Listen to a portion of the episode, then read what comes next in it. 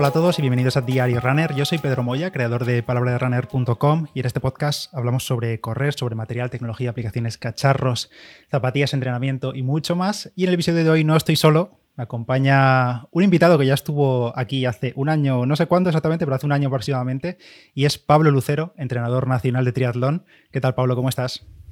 Hola, Pedro, ¿qué tal? Pues mira, encantado de estar nuevamente contigo.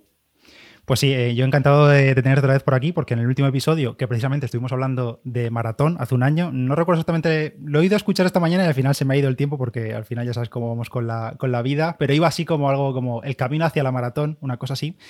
Y es que este año ya le conté a, la gente que el, proyecto de Mafre, de kilómetros de confianza, eh, volvía a estar en marcha, lo comenté en febrero, marzo, bueno, he estado comentando todos los retos de este año y al final uno de los retos finales, eh, que acaba en breve, el proyecto, ahora me contarás tú, era precisamente pasar la meta de una maratón, también de media maratón, y creo que había una distancia incluso menor, ¿verdad?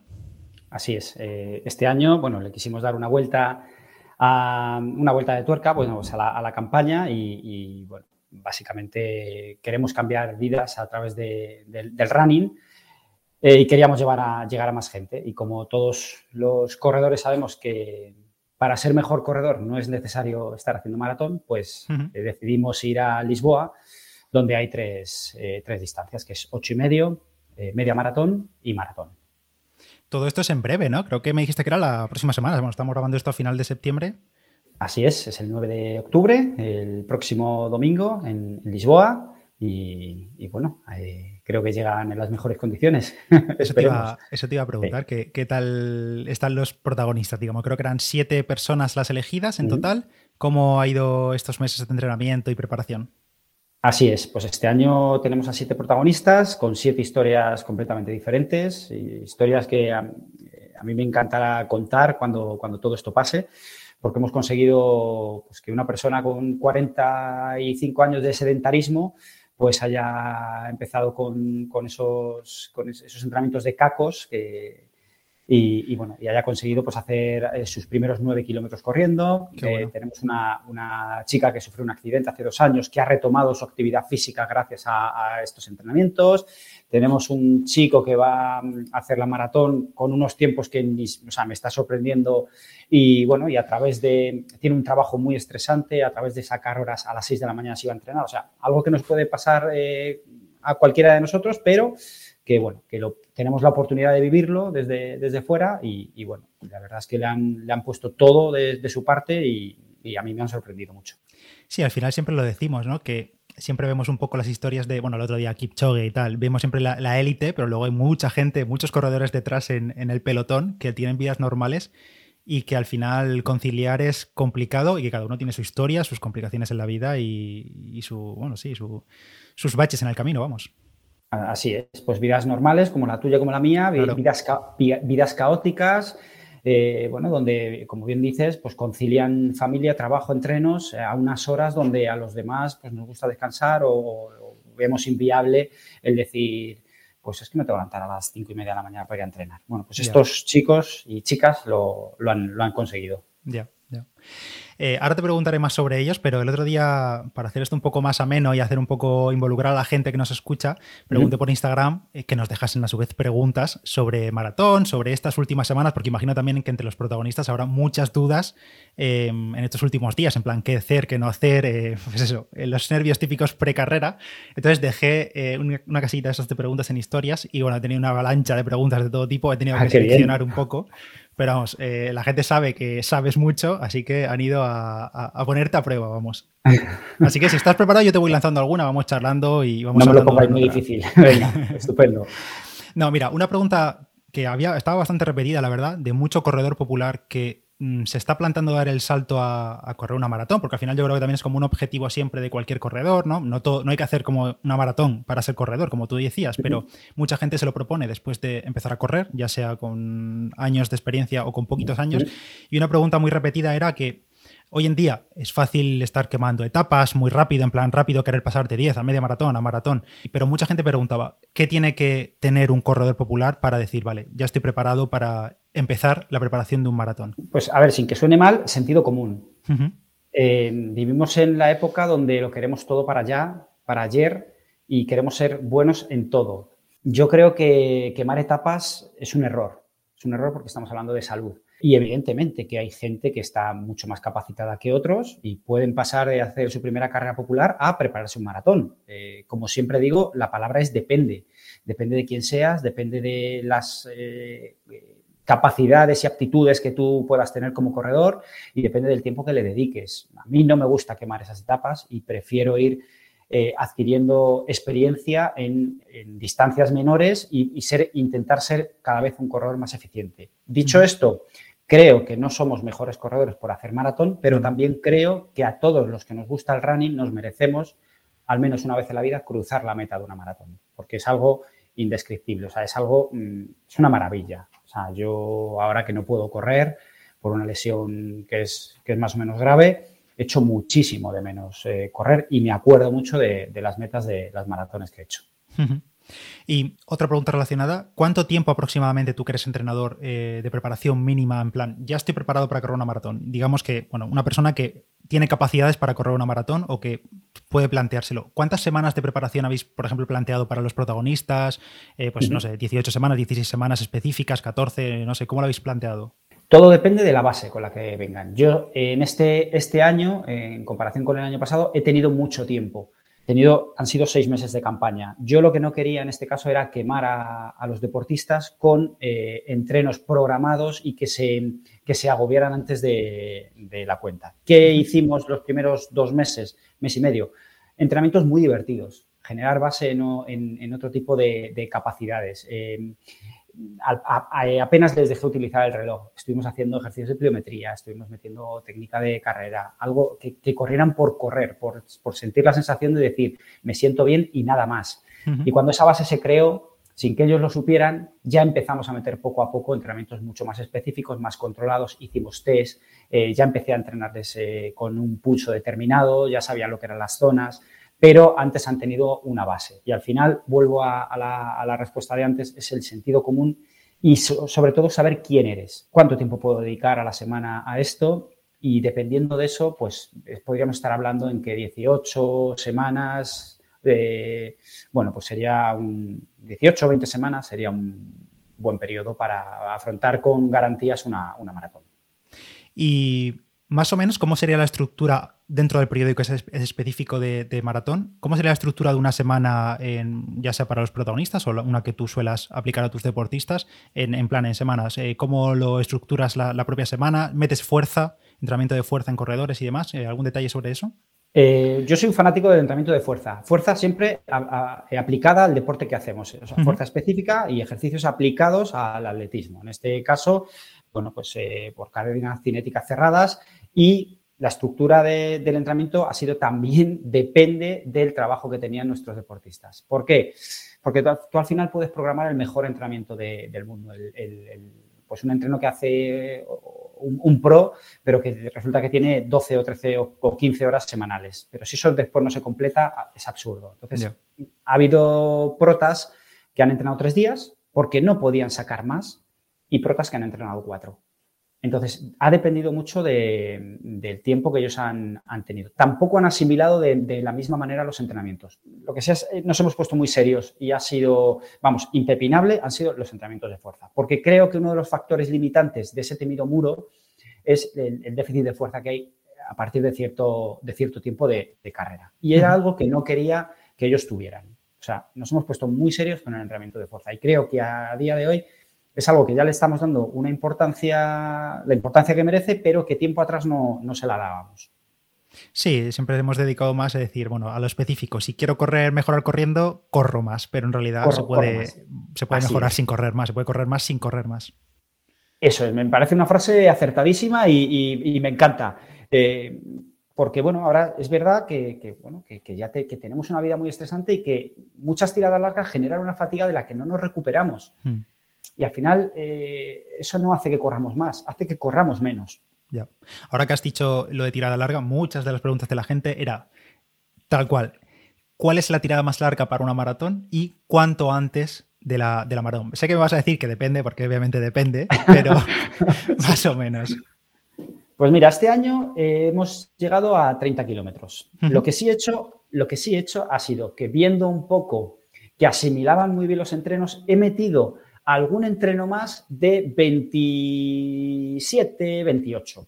Eh, pero la tirada más larga ha sido de 30. Dicho esto, me interesa mucho cuando yo programo o prescribo una, mm, tirada de 30 es cuánto tiempo tardas en hacer esa tirada de 30. ¿Qué fatiga genera? Eh, tú puedes hacer una tirada de 30 en 2 horas 20 o puedes hacer una tirada de 30 en 3 horas. Entonces, mm. si estamos haciendo una tirada de 30 en 3 horas, creo que estamos un poco pasados de tiempo. Intento bajar un poquito. O sea, lo hago casi más, me fío más del tiempo que puedes tardar en hacer esa tirada que, en realidad llegar a los 30. Quizá es algo más mental el decir, bueno, si ya he llegado a los 30 solo me queda 12, pero bueno, eh, estructuro en función del tiempo que, tardan en terminar esas tiradas. Ya, y, esta tirada máxima de 30, o aproximadamente 30, eh, ¿con cuántas semanas antes de la carrera para poder recuperar bien? Eh, este año ha sido con tres semanas y algo. Tres semanas y algo.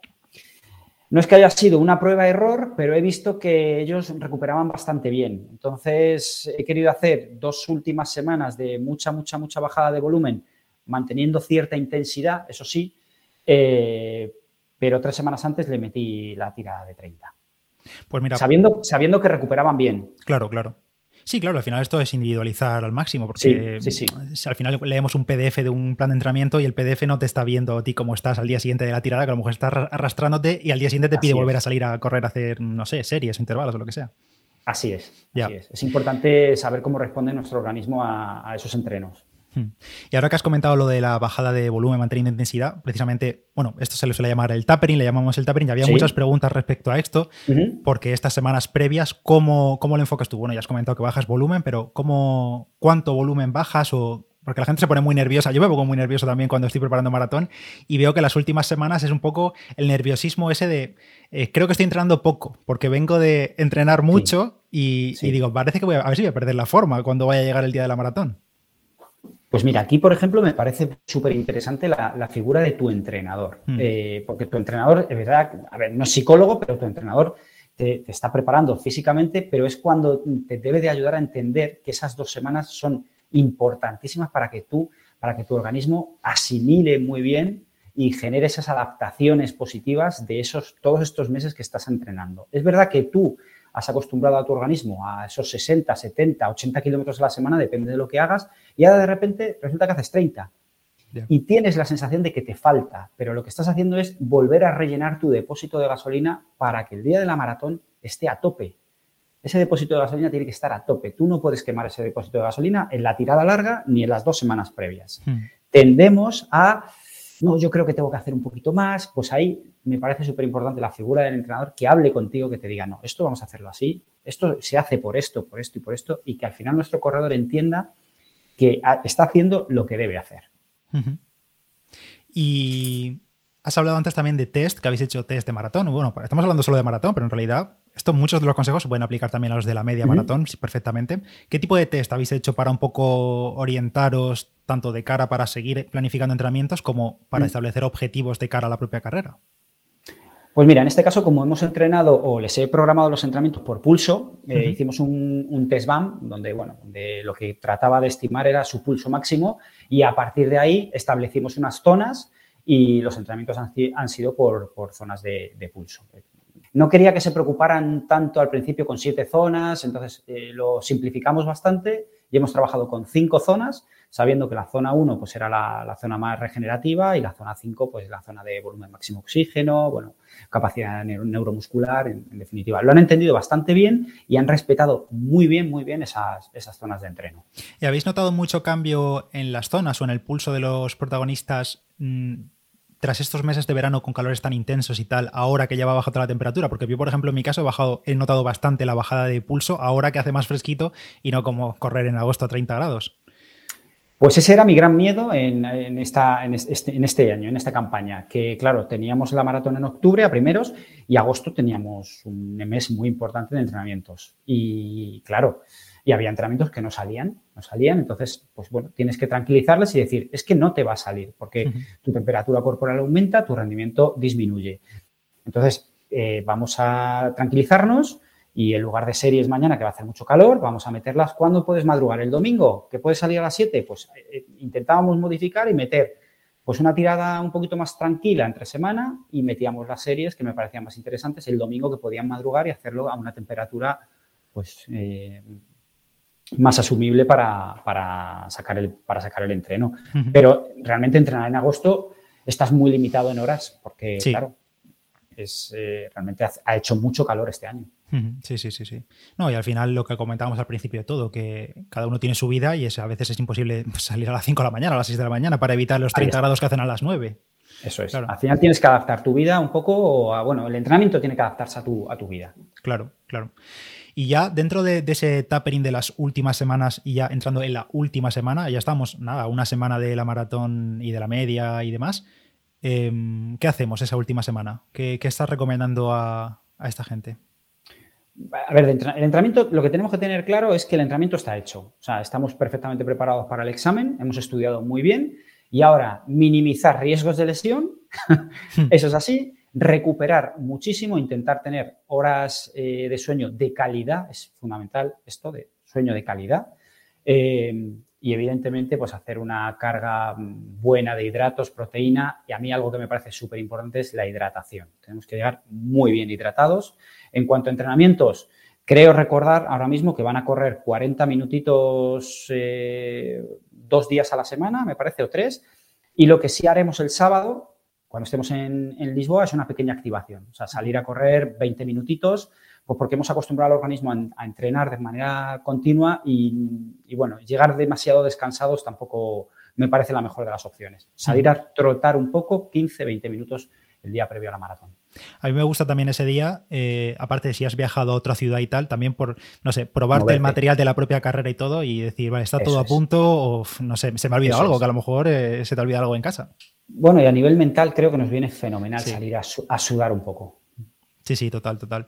Eh, bueno, has comentado lo de la carga de hidratos y demás. Quería tener por aquí también a, otro de las entrenadoras que se dedica más a la parte de la nutrición y estará por aquí, así que no quiero acribillarte a ti a preguntas sobre nutrición porque me han preguntado mucho de cuántos geles, qué geles y demás, entonces creo que mejor separarlo en otro episodio. Pero comentabas lo de, la, lo de la carga de hidratos sobre todo, importante y sobre todo en estas carreras de tan larga distancia. Así está. Eh, nuestro depósito de glucógeno tienen que llegar a tope. Tenemos que salir de la gasolinera con el depósito súper lleno.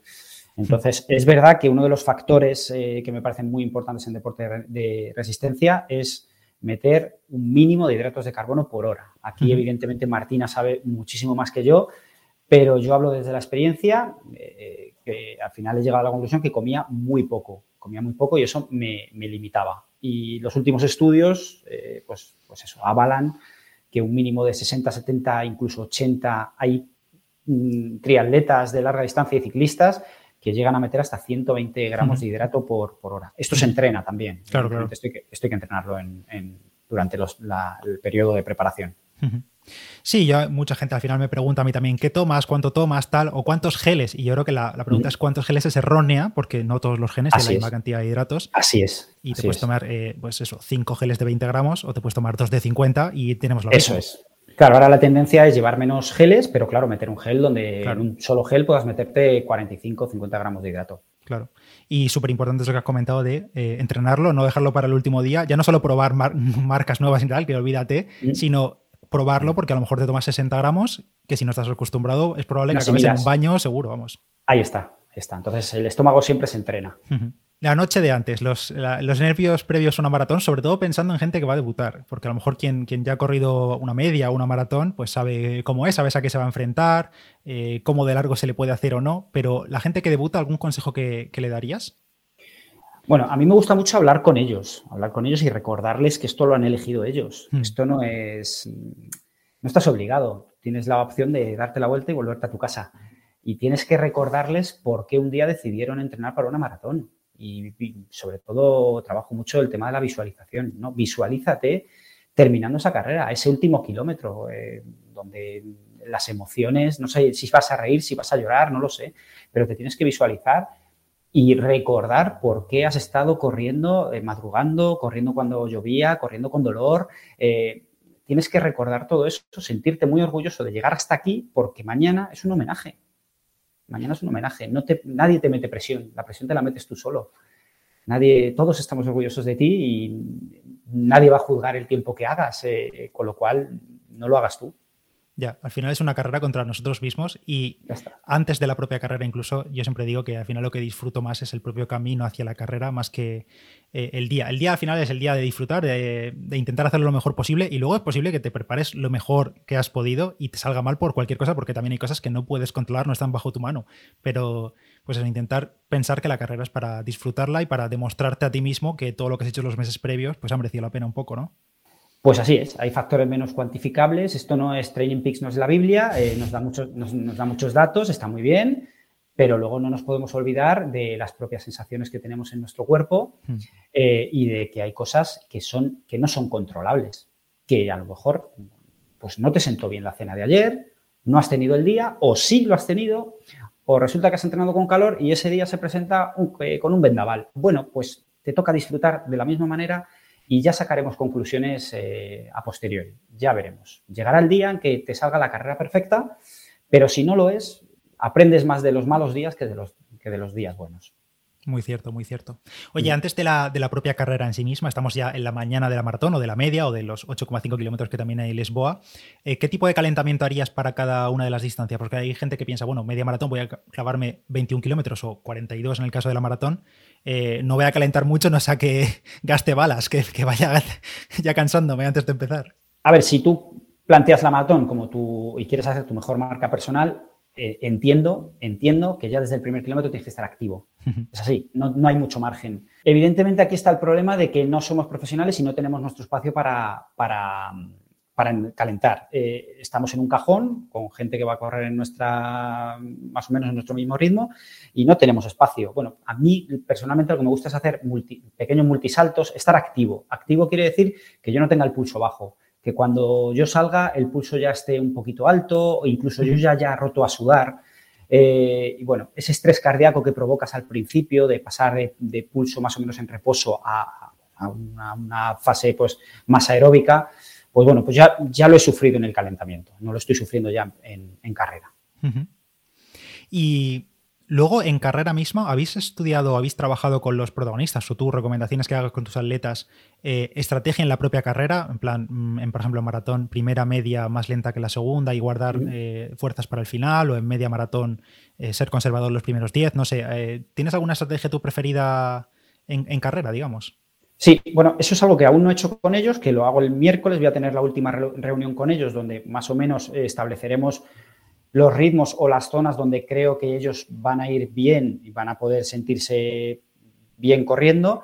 Eh, y la estrategia, pues una vez que, estudias un poco el perfil de cada, de cada maratón, en este caso es prácticamente llana, respetar, la única estrategia es respetar a los ritmos que, me han marcado los propios entrenos. Está bien sentirse muy fuerte, de hecho lo normal es que con los kilómetros semanales que hemos hecho llegues al 21 sintiéndote un campeón, pero es que nos queda toda la carrera todavía. Y esto no es más que paciencia. Paciencia, paciencia y paciencia. Y al final prefiero que termines con buenas sensaciones y no arrastrándote. Y la estrategia no deja de ser eh, hidratación, alimentación y no pasarse de, ritmo. Em, en media maratón aplicarías los mismos consejos en cuanto a ser también conservador, que al final no es una carrera tan larga y no sé, por mi experiencia también creo que como en media sabes que sí o sí vas a llegar a meta, más o menos, te puede ir algún minuto si revientas en los últimos, pero en maratón se puede hacer muy largo, pero en media sería igual o dirías de no ser tan, tan, tan conservador?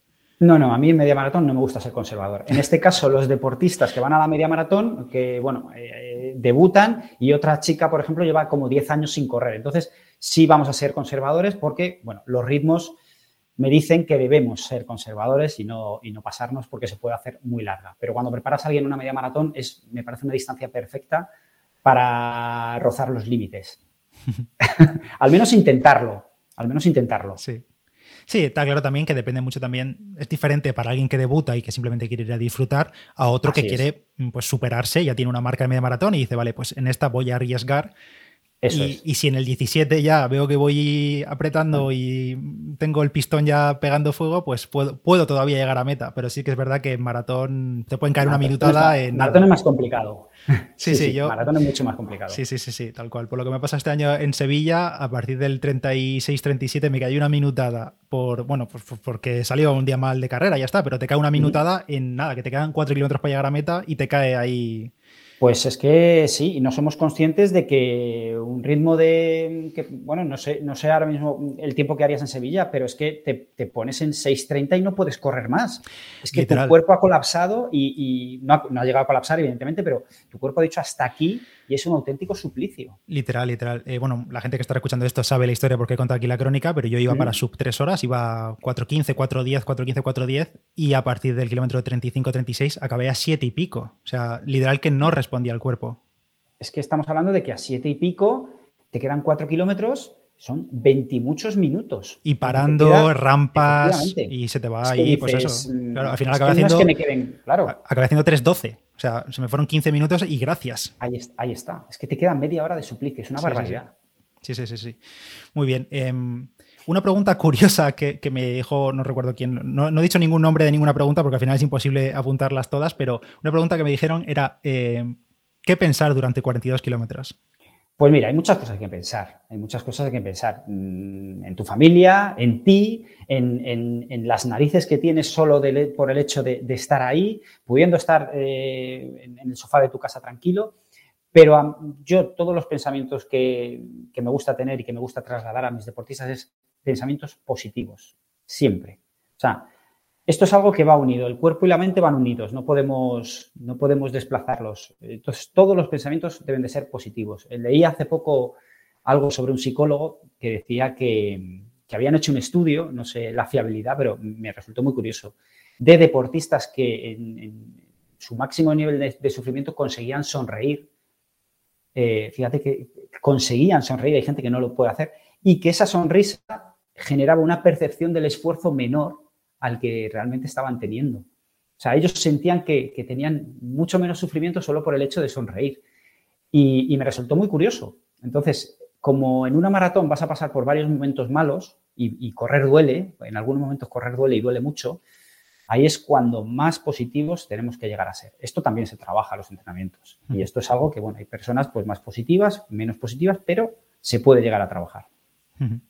Sí, yo escucho también en muchas ocasiones o he leído sobre hablarse a uno mismo con positividad, en plan, puedes, puedes, venga, siguiente 5 kilómetros, siguiente avituallamiento, eh, hablarte a ti mismo, pues eso, en positivo, como si fueses una tercera persona, también puede ayudar.